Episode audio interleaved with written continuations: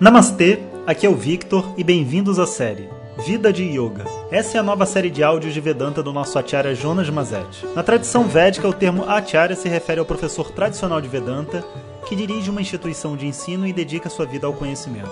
Jonas Mazet é formado pelo curso de três anos do Swami Dayananda na Índia e hoje dirige seu próprio Instituto de Vedanta no Brasil. O seu propósito com esses áudios é permitir que as pessoas possam saborear o néctar do conhecimento e, quem sabe, despertar para uma nova liberdade. Guru Pyo Namaha Harihi Om Bom dia pessoal, então vocês conseguem escutar o som dos patos novamente aqui no Ibirapuera. Realmente é um lugar muito especial. Né? Eu gosto da dimensão, sabe? Eu gosto do fato de ser bem grande e mesmo tendo muita gente, a gente é, se sente ainda naquele contato com a natureza. E ao mesmo tempo não se sente só, né? Porque a gente vê pessoas para todos os lados. Isso também é muito interessante. E existe assim uma, uma energia muito bacana, né? Do trabalho em grupo.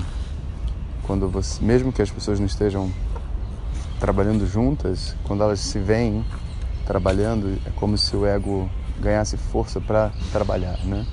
Que é o princípio de toda academia e todo todo local de co-work, né? Onde as pessoas trabalham. Vamos falar um pouco sobre isso? Então, áudio de hoje, vida de yoga, tema a força do grupo né? e os seus limites, as suas vantagens e desvantagens. Então, é, é uma prática comum, né? A gente se reunir em grupos de pessoas que estão fazendo atividades semelhantes, como aqui no parque, né? Todo mundo vendo a natureza, passeando com o cachorro, fazendo exercício. Quando você está num ambiente assim, você se estimula a participar né, e, e a fazer o que você tem para fazer. Isso vem porque nós seres humanos temos uma necessidade por comunidade, que é diferente de uma necessidade de um grupo, sabe, de alguém que me escuta, que me conhece, que me tipo um coach, né, que fica ali, tipo um coach que eu digo coach mesmo, treinador de futebol, que fica ali, vamos lá, vamos lá, vamos lá. Não, isso é outra outra questão, né? Mas a necessidade de fazer parte de uma comunidade, sabe? Você se sentir parte de um ambiente, isso é algo que todos nós temos. E quando a gente executa qualquer atividade, por exemplo, eu sou professor de Vedanta, então eu sou amigo de outros professores de Vedanta ao redor do mundo e a gente se fala quando a gente vai fazer um, um curso, quando alguma coisa acontece relevante, né? As pessoas trocam. Então essa troca faz com que a gente não se sinta sozinho, né? Dentro do nosso do nosso caminho, né, da nossa prática. E não é que a gente está buscando o apoio de ninguém, mas que existe um senso de, de solidão né, dentro de uma atividade e até às vezes uma dificuldade de parâmetro. Será que eu estou fazendo a coisa certa? Será que eu não estou? E a gente vendo outras pessoas também se exercitando e tudo mais, o ego relaxa né, e a gente, então, vamos dizer assim, tem o benefício da força do grupo. Né? É, entretanto, existem alguns limites né, também muito interessantes, que assim, é, até certo ponto o grupo pode me levar, né? Inclusive, eu posso ir aqui no Ibirapuera e fazer exercício pela força das pessoas que estão fazendo, mas eu posso aqui também fazer o exercício e ficar no, no meu nível mediano, porque afinal de contas todas as pessoas aqui, você não vê ninguém assim, é, atleta de atleta de Olimpíadas, né? Todo mundo aqui é um atleta de fim de semana, alguns com mais disposição, outros com menos. Uns me inspiram um pouco, etc., mas dificilmente eu vou entrar num processo de autossuperação através da energia do grupo. Para falar a verdade, vai até me puxar para trás, porque as pessoas, em geral, não vivem esse desafio interno. Isso vale para qualquer, é, para qualquer grupo espiritual que a gente esteja falando.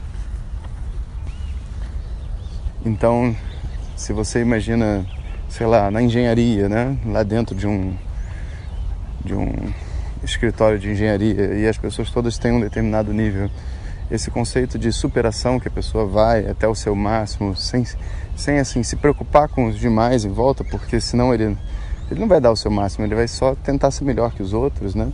Isso é um processo interno. E aí o grupo deixa de ser algo que ajuda e passa a ser algo que atrapalha, né?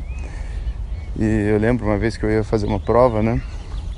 E eu estava conectado comigo mesmo e estava relaxado para fazer uma prova de sânscrito na época, né?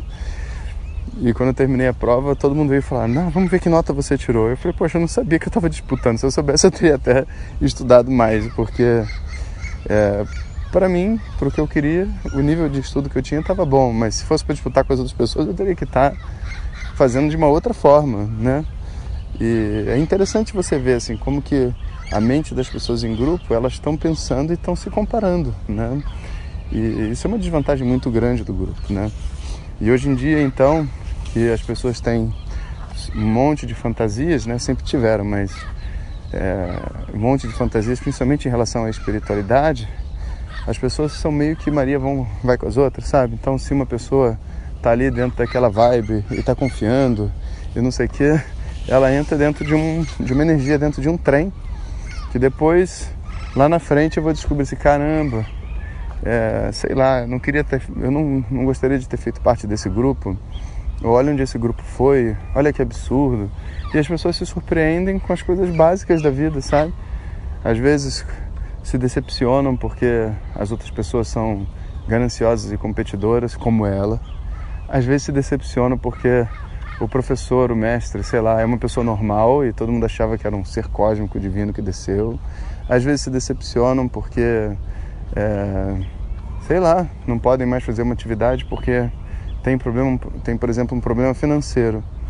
E isso vale para qualquer tipo de coisa espiritual. Se você tiver um problema financeiro, cara, você, você não tem como, sabe, ficar meditando, você tem que trabalhar, né, cara? E não tem jeito. A pessoa às vezes até fica revoltada, tipo assim, poxa, só porque eu não tenho dinheiro eu não posso fazer as atividades. Não, não é isso, meu filho. É que se você não tem trabalho, não tem dinheiro, você precisa primeiro trabalhar, né? Agora, quando você vê no grupo as outras pessoas, é, sei lá, que tem um histórico diferente, uma vida diferente, trabalhando, vivendo, muitas vezes dá para nós uma sensação de desigualdade, de revolta, sabe? Tudo isso é uma desvantagem do grupo, né?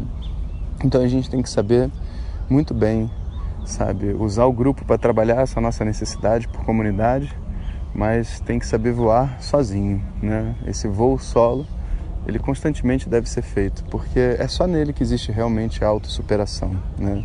Então, que a gente use a força do grupo para sair do buraco, para poder se estimular, né? E quando a gente estiver dentro do grupo ou fora do grupo, né, conectado com, nosso, com nós mesmos, a gente tem que esquecer o grupo e fazer as coisas dentro da nossa própria convicção. E esse é um grande ensinamento da vida de yoga que eu vou dizer que durante toda a minha jornada foi assim. Eu nunca pude olhar para o lado e vou dizer, se eu tivesse olhado para o lado, provavelmente eu não estaria aqui mandando esses áudios para vocês. Então, olhar para o lado não é não se preocupar com os outros, olhar para o lado é não se comparar com os outros, não não fazer o meu caminho baseado no que as outras pessoas estão fazendo, sabe? É vida de yoga. Então, um bom dia para vocês. Om Shanti Shanti Shanti. Compartilhe com seus melhores amigos. E se você quiser receber nossas mensagens diretamente no seu WhatsApp, clique agora no link que vem junto com o título. Para outras informações, www.vedanta.com.br. Om Tat Sat.